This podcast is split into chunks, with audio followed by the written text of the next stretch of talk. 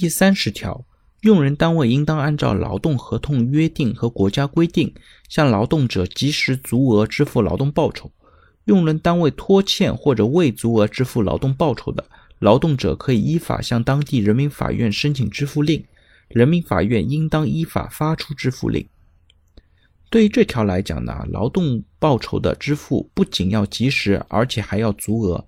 那本条规定呢，劳动者可以申请支付令，表面上看起来呢很不错，但实际上呢，支付令并不等同于执行令。用人单位呢，只要提出书面异议，支付令呢自然会失效。劳动者呢还得从仲裁的程序从头再来。其实对于劳动者来说，不一定会占多大的便宜。